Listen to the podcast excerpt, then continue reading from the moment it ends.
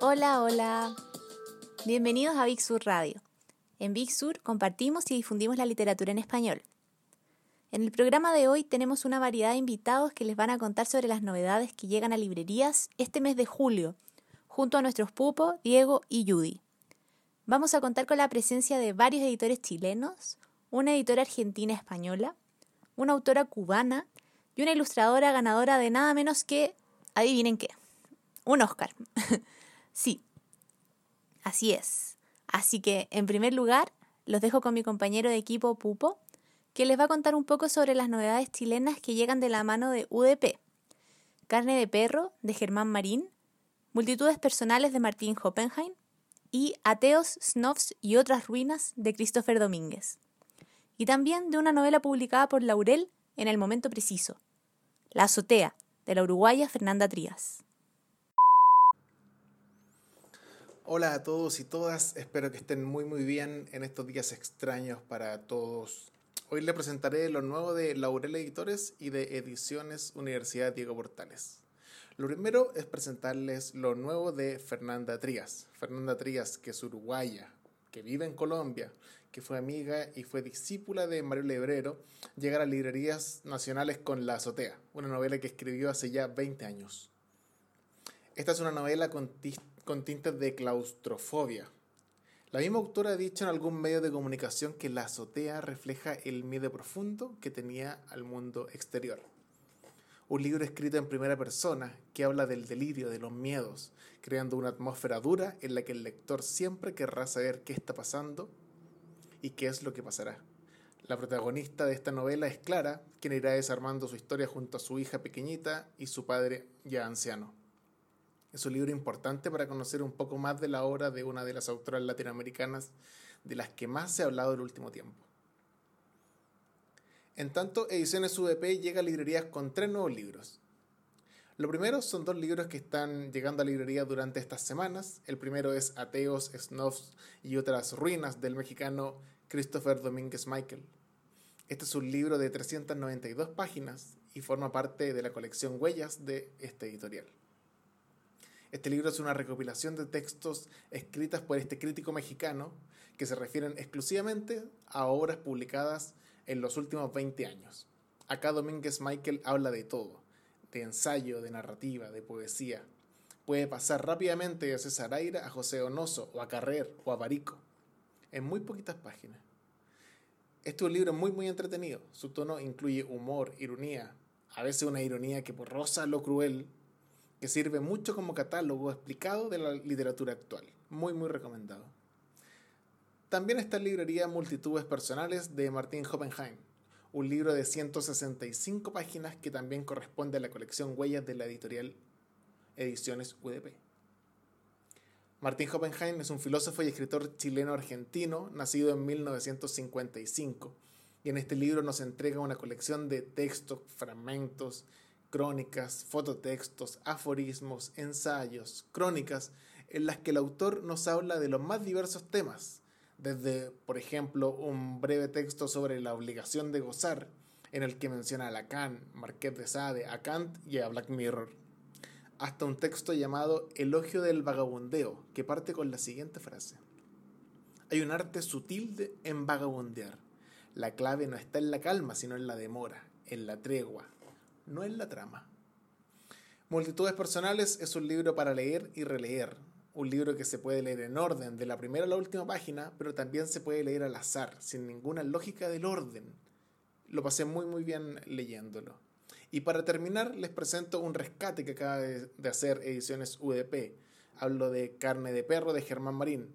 Germán Marín, quien falleció a fines del año pasado, es uno de los autores más importantes de la, de la narrativa contemporánea en castellano, tal como dice Ignacio Echeverría en la contraportada de este libro.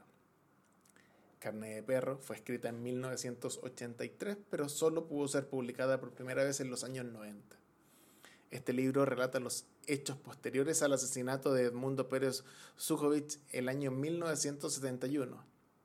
Está narrado como un thriller reconstruyendo momentos históricos que la convierten en una novela entretenida, muy muy rápida de leer. Este libro tiene un poco menos de 130 páginas y es una de las obras fundamentales de la narrativa contemporánea chilena. En las últimas páginas se incluye un breve texto escrito por Marín el año 2008, donde dice, Este libro relata un tema cada vez más lejano en el tiempo, pero que me lleva a pensar cuán dramático, tenso, fue aquel periodo en nuestra historia en que los hombres se jugaban por una causa y eran capaces, bajo riesgo de matar o morir, en ser héroes de sus pasiones.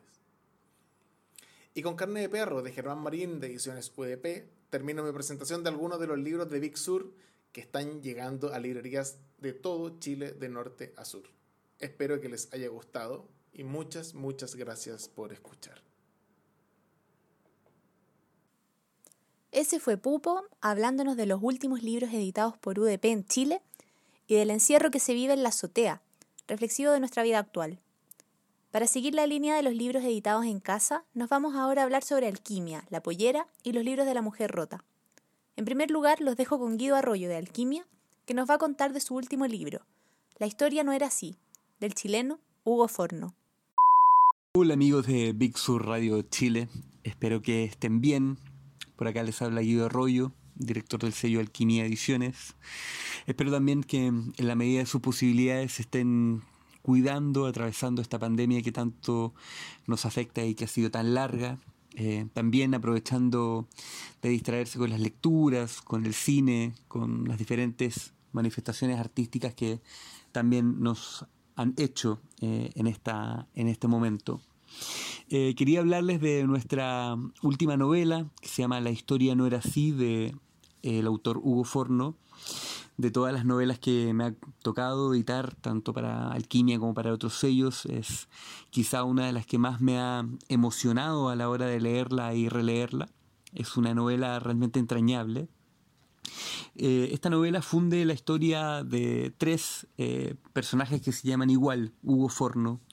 El primero es un adolescente eh, italiano que habita Roma y que en los estestores de la Segunda Guerra Mundial es presionado a defender su ciudad, fusil en mano, contra el ejército nazi.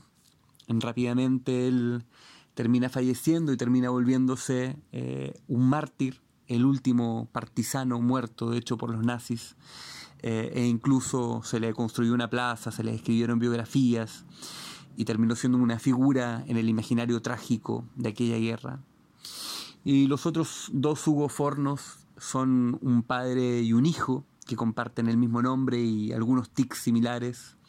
El primero es un anciano que abraza un poco la demencia senil, que se dedica sus días solitarios a construir aviones de plástico y que continuamente tiene soñaciones terribles que, no lo dejan habitar tranquilo. El otro, su hijo, es una persona que habita la vida un poco sin muchas pulsaciones. Se ve obligado a, a cuidar a su viejo, se ve obligado a viajar hacia donde vive, incluso en una ocasión para buscarlo porque su padre desaparece. Eh, y en medio de esas búsquedas narra esta historia y a la vez recuerda algunos pasajes de la transición democrática chilena, esa época de un descampado que dejó, toda una generación un poco, un poco olvidada. Eh, así que nada, es una novela, insisto, muy, muy entrañable, que emociona mucho, que esculpe estas tres historias que silvanan de manera bien, bien precisa, muy recomendable para leer y para, eh, salir un poco de esta coyuntura que nos tiene a todas, todos y todos un poco complejos. Así que nada, mucho ánimo, espero que les guste eh, y la seguimos. Ese fue Guido de Alquimia. Pasamos ahora al nuevo libro publicado por La Pollera, con edición de Felipe Reyes, que también trabaja para Alquimia, pues todos somos una pequeña familia editorial aquí en Chile. Y el libro en cuestión es La química de los acontecimientos del argentino Roberto Arlt. Ya les cuenta mejor el mismo Felipe. La química de los acontecimientos es un libro que recoge las crónicas y las columnas que escribió Roberto Art durante los meses que estuvo en Chile, que es entre, el año, entre finales del año 40 y principios del año 41, cuando estaba comenzando el Frente Popular. Entonces él leerlo también en un registro como analista político, no como analista político, pero sí como alguien que observa la contingencia ¿no? de, ese momento y, principalmente los obstáculos que la derecha eh, ponía al desarrollo que quería implantar el Frente Popular en Chile, que era un gobierno que iba a ser revolucionario en ese sentido en términos de medidas sociales y que echa a andar el desarrollismo también eh, en Chile. Entonces resulta interesante verlo en ese registro, en el, registro de un analista que observa esa realidad política del momento, eh, ya saliendo un poco más de las aguas fuertes que le conocíamos, ¿no? que es su registro paralelo a lo que es su, su ficción. Eh, y resultan de mucha actualidad leerlas desde hoy, digamos, sobre todo en el momento en que estamos viviendo en Chile. Ese fue Felipe Reyes, editor de este rescate de crónicas y columnas escritas en Chile por Roberto Arlt. A continuación tengo el placer de dejarlos con Claudia Pablaza, escritora y editora de los libros de la mujer rota, que nos va a contar un poco sobre dos de sus últimas novedades. Le viste la cara a Dios, de Gabriela Cabezón Cámara, la autora argentina nominada al Man Booker Internacional, y ¿Qué te sucede, belleza?, de la cubana Legna Rodríguez Iglesias, que nos visita al final de este programa con una lectura hermosa de un fragmento de su libro. Este mes de julio los quiero invitar a leer nuestras dos novedades. La primera es la novela breve de la escritora argentina Gabriela Cabezón Cámara. La novela se llama Le viste la cara a Dios. Es una novela muy cortita eh, y donde la autora resitúa el personaje de la Bella Durmiente en las calles de Buenos Aires. Eh, este personaje, Bella, es una mujer que sufre violencia de género y eh, particularmente se encuentra en una situación como muy desfavorable en relación a su cuerpo y al, cotidiano en general, lo que es representativo de muchas otras mujeres en Latinoamérica.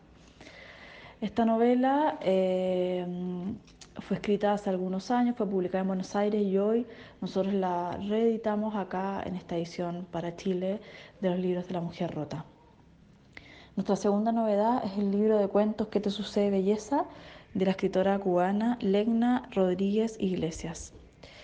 En este libro es un libro muy particular, con una estética muy particular, donde podemos acercarnos a cómo escribe esta autora, esta gran autora cubana, eh, donde en general va como contando distintas experiencias en estos cuentos que van configurando el mapa, tanto su mapa de lecturas como su mapa de formación y de, y de desarrollo como escritora. Así que los invito a leer estos dos libros, la novela breve de Gabriela Cabezón Cámara, Le viste la cara a Dios, y el libro de cuentos de la autora cubana Legna Rodríguez Iglesias, ¿Qué te sucede, belleza? Gracias, Claudia. No podemos esperar a que escuchen la lectura de Legna, que es realmente espectacular. Pero para terminar con lo nacional, les tenemos a la ilustradora y ganadora de un Oscar por Historia de un oso, Antonia Herrera, que nos cuenta de lo último de la editorial Muñeca de Trapo. Remy busca trabajo. Hola, mi nombre es Antonia Herrera. Eh, trabajo en animación y también soy ilustradora. Y junto con mi hermana Florencia Herrera hicimos un libro, somos las dos autoras, que se llama Remy busca trabajo. Yo lo ilustré y mi hermana lo escribió. Y estamos súper contentas porque es un libro que mm, creamos hace muchos años y volvió a ver la luz con la editorial Muñeca de Trapo, que lo reeditó y mm, sacó una edición súper bonita.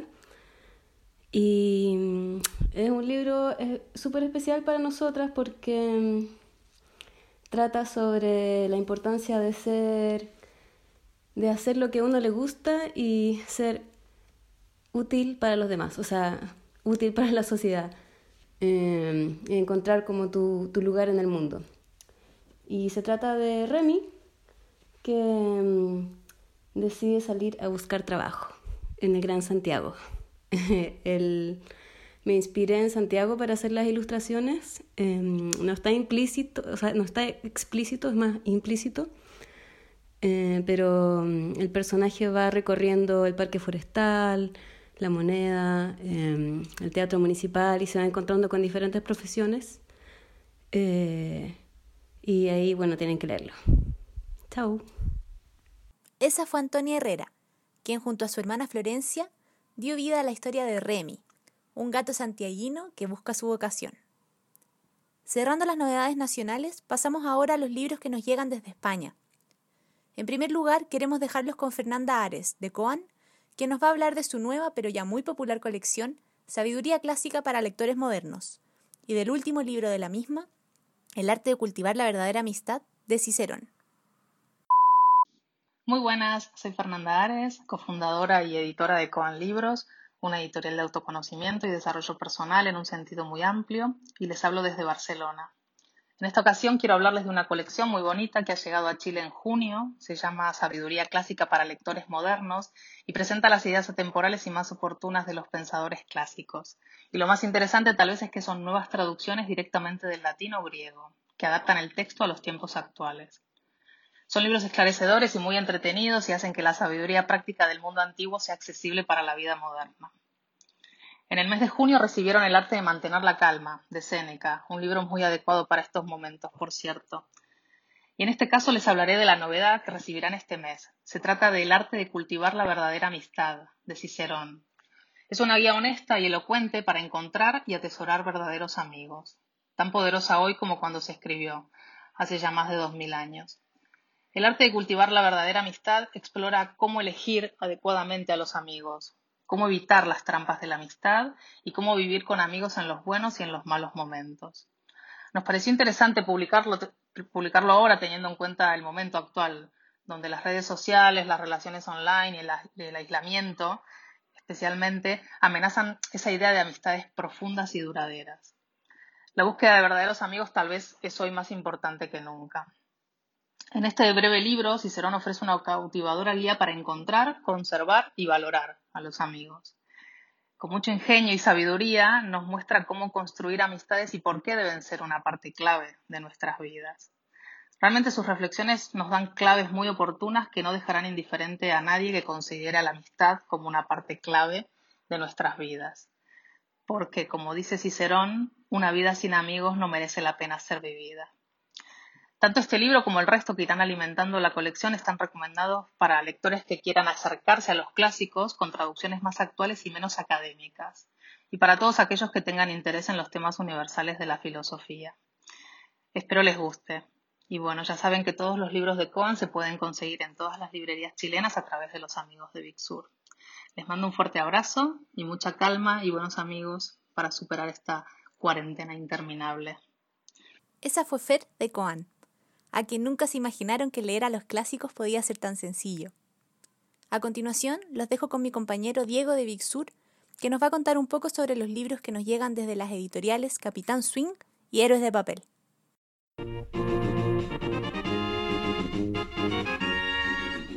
Hola amigos de Big Sur Radio, ¿cómo están?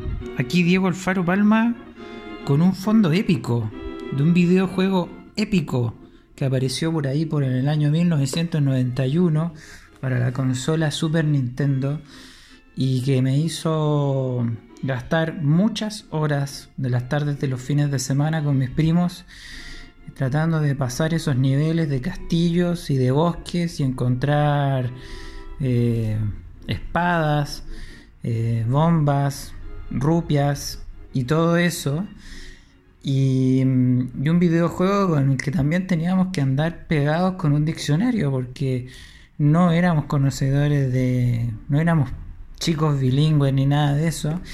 Y, y, nada, teníamos que tratar de descifrar todo el contenido narrativo de este videojuego, de esta saga de videojuegos que era increíble. ¿Y por qué le estoy hablando de esto? Porque nos llegó un libro maravilloso que se llama Zelda detrás de la leyenda. Eh, de Salva Fernández, de la editorial Héroes de Papel. Esta editorial que cada vez nos conmueve más, por lo menos a mí como que me tocó el corazón con este libro, porque es un recorrido, por un lado, emocional, ¿no? de un videojugador ante una saga tan... Eh, que ya tiene 30 años. 30 años, casi más vieja que uno. Eh, y, que, una saga que además siempre puso a prueba la tecnología disponible para los videojuegos. Eh, siempre exigía muchos más recursos que cualquier otro, digamos, videojuego que, estuviera en boga. Y, también ponía en, digamos, en cuestión los límites, ¿no? Eh, si uno ya se va a las versiones que salieron, por ejemplo, en Nintendo Wii o en Nintendo 64, em, hay algo con el uso del mapa, de cómo se mueve el personaje de la historia que, eh, que tras, trasciende el hecho mismo de estar sentado jugando Pac-Man, ¿no? Es algo completamente distinto, es una, experiencia de estar dentro, como les digo, de una narrativa especial y articulada. Y eso es lo que hace eh, Salva Fernández, eh, ir a la parte como más técnica de los videojuegos, también contar quiénes fueron los creativos y cómo se, fueron desarrollando. Eh, eh, digamos, a través de Nintendo, eh, pero también un recorrido personal, como les digo, cargado de nostalgia. Y hablando de nostalgia, hay otro libro acá magnífico que se llama La Enciclopedia del PlayStation, también de los amigos de Héroes de Papel, y es una, tal cual, es una enciclopedia, pero que se la quisiera Diderot, en donde aparecen enumerados todos los videojuegos que salieron para esa consola el Nuclear Strike, por ejemplo, veo acá, eh, el Micro Machines, el Misión Imposible, el FIFA. ¿Cuántas horas con mi primo Francisco jugando el FIFA, con mi primo Gonzalo jugando el Zelda, con mi hermano jugando el Counter Strike? Porque si hay algo que nos une como familia es el amor a los videojuegos. Y bueno, ¿qué más nos llegó de los amigos de Héroes de Papel? Un un libro que se llama Sexo y Series de Iris Bray, Las sexualidades femeninas, una revolución televisiva. Es un libro que, recorre eh, distintas series, ¿no? casi todas norteamericanas, como Mad Men, eh, qué sé yo, como Sex and the City, eh, como Desperate Housewives y y, a través de temáticas, ¿no? Que aquí les, aprovecho de leer un poco del, del, del, índice, ¿no? Por ejemplo, hay un, capítulo sobre los, el placer femenino, el sexo y la palabra, el tema de la violencia, el tema de las sexualidades. Es, bastante completo y viene con una interesante bibliografía al final. Eh, también lo acompañan una serie de, de imágenes de cada una de estas series. Eh, que no solamente son dramas, sino también incluye comedias, como no podía hacer faltar, por ejemplo, Seinfeld y su famoso personaje, Elaine Benes. Y bueno, saliendo de las series y de los videojuegos y tratando de salir de algo, llega un libro súper contingente también desde España. Se llama Un río en la oscuridad, de Masaji Ichikawa es la huida de un hombre de Corea del Norte. Es un diario de, este, de este ciudadano japonés que por distintas situaciones de su vida eh, tiene que pasar una larga temporada y luego tiene que tratar de de armar toda una forma de, escapar del país. y, tiene estas cosas, ¿no? Que, por ejemplo, los mandamientos del régimen de Corea del Norte parecen ridículos. Les voy a leer tres, por ejemplo, que eran los mandamientos que todo ciudadano tiene que, llevar en su corazón. Te entregarás a la lucha por unificar la sociedad entera con la ideología revolucionaria del gran líder y camarada Kim Il-sung Honrarás al gran líder camarada Kim Il-sung con toda tu lealtad. Considerarás absoluta la autoridad del gran líder y camarada Kim Il-sung. Y así suma y sigue. Es un libro, yo le digo, este va, a pegar bastante, ¿ah? porque el tema de Corea del Norte eh, está muy, muy, muy en boga. Y hablando del libro en boga, la etapa del que voy a hablar ahora, de los amigos también de Capitán Swing, es Manual de Supervivencia de Kate Brown, pero ustedes se mueran la tapa. No se las puedo mostrar porque esto es audio. Pero es una máscara, es una máscara de gas. Es un libro sobre ni más ni menos que Chernobyl. Y súper bien documentado, lleno de notas a informes secretos que fueron revelados luego por la KGB. Eh, y toda la problemática que hubo a través del el ocultamiento de la información. Muy power y también muestra un mundo que puede llegar a venir no solo el de la contaminación nuclear. Y para terminar, un libro que tiene esperanza, un libro con esperanza. Se trata de Heida, una pastora en el fin del mundo, de Steinun Sigurdardottir. Me cuesta porque es islandesa ella. Ella vive a unos cuantos kilómetros de Reykjavik, la capital del país, ese país lleno de volcanes y de nieve. Y es un. No es, este libro no es un manual de supervivencia, sino al contrario, es un diario de supervivencia en medio de la naturaleza de esta pastora eh, que con un grupo de ovejas se interna ¿no? Eh, dentro de este país, dentro de lo salvaje, pero con una mirada para nada hollywoodense, sino que bastante concreta y crítica también. Y esperanzadora en el sentido de que el hombre, el ser humano, puede volver a vivir eh, dentro de la naturaleza. Ahora, también tiene otro contenido que no podría dejar de lado. Está escrito por una mujer. Y eso también le da una fuerza. Tiene una contingencia mayor en ese sentido.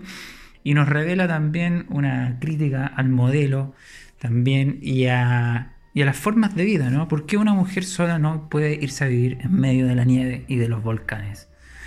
Bueno, elige tu propia aventura. Aquí tienes seis libros para elegir, dos libros de videojuegos, uno de series y tres sobre realidades contingentes, Héroe de Babel y Capitán Swing. Segunda etapa, ir a tu librería más cercana y bueno, ir a buscarlos. Ese fue Diego contándonos sobre los espectaculares libros de Capitán Swing, que por cierto este año cumple 10 años publicando, así que aprovechamos de felicitarlos y también de Héroes de Papel, con esa música de Zelda que no sé a ustedes, pero a mí me dejó con todas las ganas de ponerme a jugar Super Smash Bros., que era el juego que jugaba yo en mi infancia. Pero bueno, todavía nos queda una novedad española que nos llega de la mano de la editorial Las Afueras. Y Judy, nuestra jefa de ventas en Big Sur, nos va a contar un poco más sobre ella. Esta es 16 de octubre de 1943 del escritor italiano Giacomo de Benedetti. Esta fue publicada en el español recién en 2019, como dijimos previamente por las afueras, y es una obra fundamental de la literatura italiana, uno de los testimonios más importantes que quedaban por traducir al español sobre el holocausto.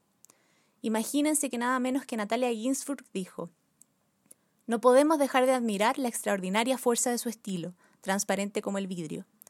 Parece que quien habla en el relato de De Benedetti sea la misma realidad. Hola, les vengo a presentar una de las novedades de junio, cuyo título es 16 de octubre de 1943, del autor Giacomo de Benedetti, de la editorial Las Afueras. En 16 de octubre de 1943, el autor cuenta la gran redada que ese día efectuaron tropas de la SS en el gueto de Roma. Más de mil judíos, familias enteras, ancianos, mujeres, niños, fueron detenidos, trasladados después en camiones y amontonados en trenes que camino a Bolonia los llevaban a una muerte segura. Nunca más se supo de ellos. De De Benedetti, de familia judía, permaneció oculto en esa jornada, en que la regía el toque de queda impuesto en julio. Horas después comenzó a recabar numerosos testimonios y a reconstruir con todo detalle los terribles acontecimientos de ese día. 16 de octubre de 1943, que ahora edita Las Afueras con la traducción de María Foll. Además, este volumen incluye ocho judíos, otra pieza breve de De Benedetti en la que el autor reflexiona sobre la condición de víctima y la relación con el otro a partir de los trágicos acontecimientos que le tocó vivir. Está disponible en todas las librerías. Esas fueron las novedades de julio. Un popurrí de cosas y temáticas que esperamos disfruten. Para terminar, tenemos el enorme placer de dejarlos con esta lectura de la autora cubana Leina Rodríguez Iglesias, quien este año publicó en Chile con los libros de la mujer rota. Su voz, van a encontrar, es verdaderamente un bálsamo. Nos escuchamos pronto. Mi nombre es Legna Rodríguez Iglesias y soy autora del libro ¿Qué te sucede, belleza? publicado por los libros de la mujer rota. Voy a leer un fragmento del cuento Happy Together. Se acordarán de todo, se acordarán de la casa, de las lluvias, del pan, del televisor, del baño. Se acordarán del baño, sin inodoro, sin ducha, sin agua, un tragante y punto, por donde se iba el orine poco a poco, y el jabón. se reconocerán a estas alturas, nombrarán las cosas, se abrazarán cuando se vean, se besarán cuando se vean, en la mejilla, sobre los labios, un beso frío, un beso cálido, se sentarán a conversar, se irán inmediatamente, tomarán un taxi, tomarán un ómnibus, tomarán un tren, se mirarán a los ojos, se desearán y la luna. Habrá salido la luna, nueva, llena, cuarto menguante, cuarto creciente, les dará pena o nostalgia, o risa, o morbo, tragarán en seco, harán el ridículo, hablarán hasta por los codos de cualquier cosa a fin de reconocerse, recomenzar. Al lugar donde has sido feliz no debieras tratar de volver. Volverán a ser felices.